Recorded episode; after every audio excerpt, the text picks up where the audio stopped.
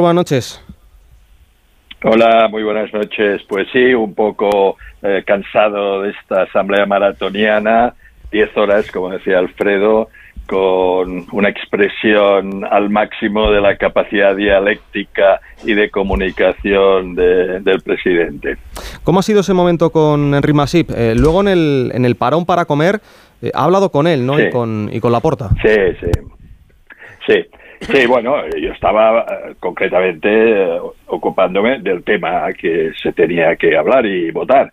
Y he sido crítico, muy crítico, con la situación económica del Fútbol Club Barcelona, porque creo que para nada es lo, lo que ellos cuentan, sino que diversos economistas que hemos analizado las cuentas, varios, uh, Marsiria, el ex candidato Víctor Font, eh, yo mismo, Hoy hay un artículo fantástico de alguien que no, no puede tildarse de antilaportista, un prombre del barcelonismo que se va Evaristo Murtra, que dice el título, es, leerlo porque vale la pena, el título es Vivimos en una ficción. Y efectivamente, eh, la ficción que nos dan es, eh, bueno, del país de las maravillas en el tema económico, cuando yo eh, y otros decimos que el club hoy económicamente está peor que cuando ellos heredaron la mala herencia de Bartomeu. Y estábamos en esto, y claro, sí, estaba Masip allí diciendo que le cortaba, que me cortara, que me cortara. Oye, Masip, tú no, eres nadie para cortarme. ¿Le han censurado la porta y, y Masip, cree usted? Bueno, no, eh, Masip quería que, eh, que me, me pararan mi intervención, se lo decía al secretario que, que llevaba el debate. Y bueno, no, la porta, yo he sido duro contra todo el tema económico, creo que he sido muy duro, y luego, pues la porta ha sido muy duro conmigo también, ¿no?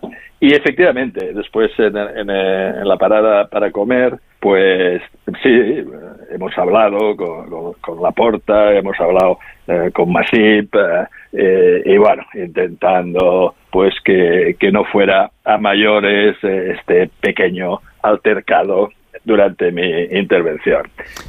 y bueno, al final, eh, sí, al final eh, lo, lo, que hemos, el grupo que yo encabezo, que son todos los grupos de opinión del barcelonismo, nuestro objetivo eh, que mandamos la semana pasada un burofax eh, diciendo que exigíamos una asamblea presencial y nos dijeron que no, rotundamente que no, en una reunión que tuvimos en las oficinas del club con todo el alto equipo dirigente. Bueno, hoy y al final de, la eh, asamblea con el apoyo del presidente Gaspar, que ha dicho que eh, eh, que estaba conmigo en que las asambleas tenían que ser eh, no solamente presenciales, sino híbridas, presenciales y telemáticas. Bueno, pues se ha comprometido eh, el presidente de la Porta que las próximas serán híbridas. Con lo cual, el primer objetivo eh, del grupo que yo represento lo hemos logrado, con lo cual para nosotros ha sido positivo en este aspecto. Luego, bueno, hay otros temas que hemos discutido, como el tema económico, ahí sí que no estamos de acuerdo y en el tema, bueno, el presupuesto luego se ha discutido también. Bueno, ya os avanzo que el presupuesto que han presentado no se conseguirá. Eh, ya lo podéis eh, apuntar que no se conseguirá, lo podemos ver dentro de un año.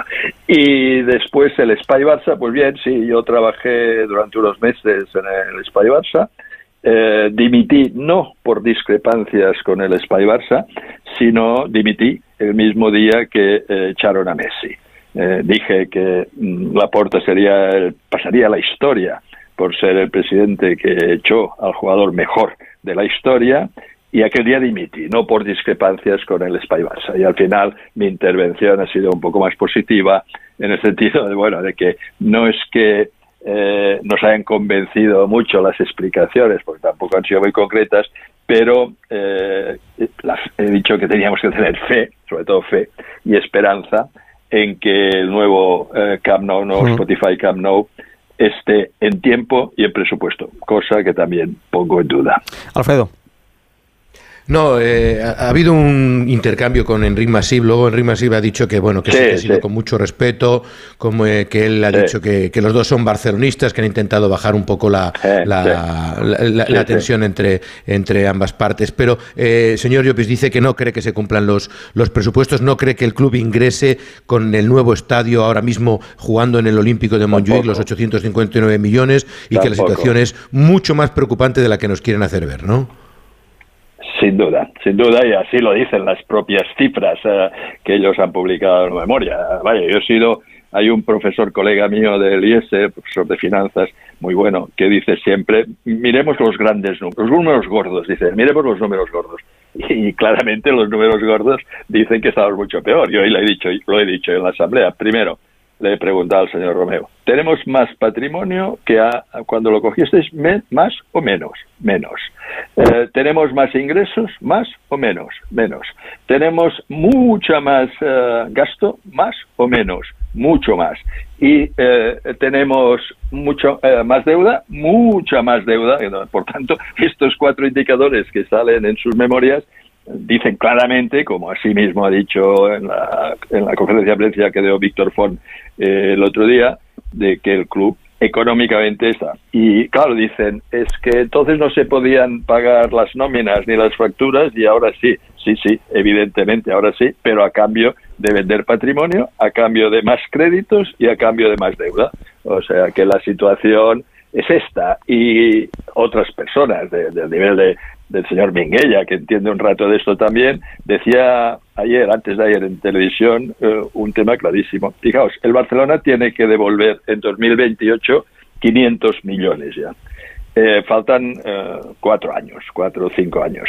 Y el señor Minguella decía que no hay ningún club de fútbol del mundo, de los mejor gestionados, no hay ninguno que dé un beneficio de más de 10, 12 millones. Por tanto, es imposible que el Fútbol Club Barcelona genere en los próximos cuatro o cinco años 500 millones para poder hacer frente al vencimiento del primer plazo eh, de los créditos. Por tanto, es absolutamente imposible. Y si ya nos vamos a mayor plazo, los 3.000, más de 3.000 millones allá, si contamos. El, el Camp Nou, el, el nuevo Spotify Camp Nou, con los intereses, va a costar 2.850 millones.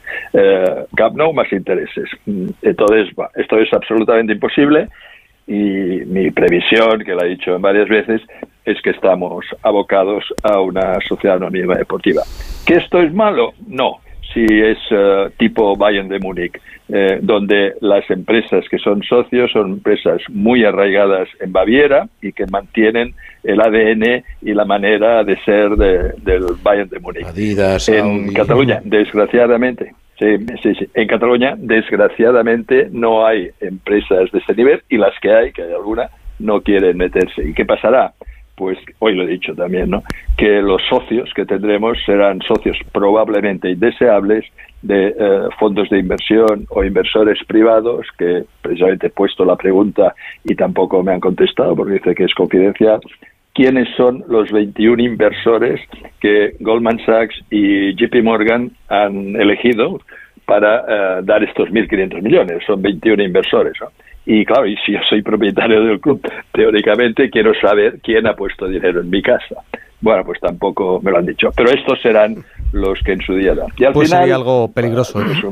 Sería algo muy peligroso. Le van, a, acusar de madridismo sociológico. ¿Usted cree en eso, en el madridismo sociológico? Pues sí, sí, sí, sí. Puede hablar tranquilamente porque estamos en la caverna mediática, así que no hay, no hay ningún problema.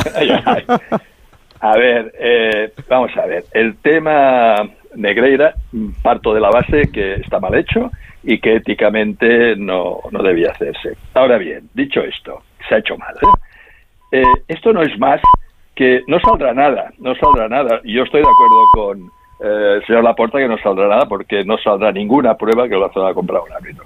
Y esto es el lobby que todas las grandes empresas, y conozco muy bien las grandes empresas, hacen para intentar influir hablando de eh, lo que es el madrismo sociológico y del caso Negreira. Sí, no. Sí, para acabar con esto decía eh, que yo creo que el caso Negreira, sinceramente, que he dicho de entrada que éticamente está mal hecho y está mal hecho hacer facturas eh, oficiales. Eh, bueno, que esto eh, estoy seguro y he dicho y lo mantengo que el Madrid lo hacía ya hace 60 años con Raimundo Saporta paseándose por todos los despachos de Europa para el básquet y para el fútbol y que todas las grandes empresas tienen un departamento de lobby y eso no es más que lobby porque no saldrá ningún caso de que se haya comprado un árbitro. Bueno, eh, veremos, pero eh, el madridismo sociológico es, os dará mucho juego a la prensa. Yo creo que eso, yo creo que es una terminología que tendrá historia como ha tenido el Villarato, la caverna mediática, etcétera, y por tanto, bueno, pues dará juego para, para todos. Pues llamo Llopis, eh, gracias por atendernos en directo en esta sesión nocturna de Radio Estadio. Un abrazo fuerte. Gracias. Muy bien, igualmente. Hasta luego. Alfredo, eh, en lo deportivo.